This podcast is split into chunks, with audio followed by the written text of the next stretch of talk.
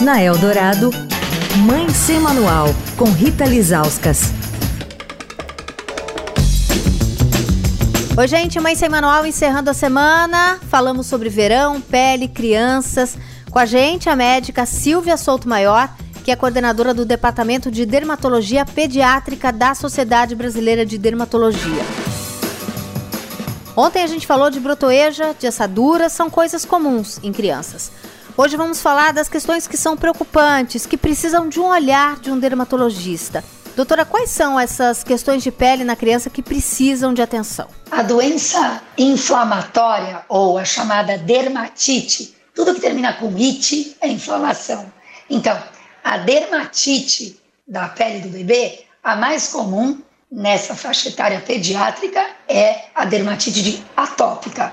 Mas bebezinhos que já começam com coceira e placas vermelhas que coçam nas dobras, nas bochechas, na testa, e ficam irritadas e têm uma pele áspera, aí sim o médico deve ser consultado. Pode se tratar de uma dermatite atópica. Dermatite atópica começa, na grande maioria dos casos, no primeiro ano de vida.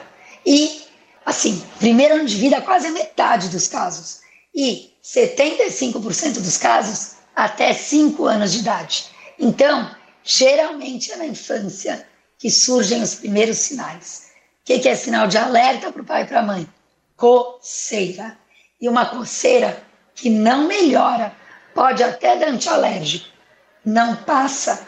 Não é uma alergia a alguma coisa, é uma hiperreatividade dessa pele a várias coisas. Claro, se teve uma picada de inseto, ele pode desencadear uma coceira exagerada a picada. E aí a gente tem que desconfiar disso e levar para o médico para fazer um diagnóstico. Não simplesmente tirar comida, tirar isso, trocar o leite. Quem vai orientar isso, se for necessário, é o médico. Quer falar com a coluna? Escreve para mãe sem manual, arroba estadão.com. Rita Lisauskas para a Rádio Dourado, a rádio dos melhores ouvintes. Você ouviu Mãe Sem Manual, com Rita Lisauskas.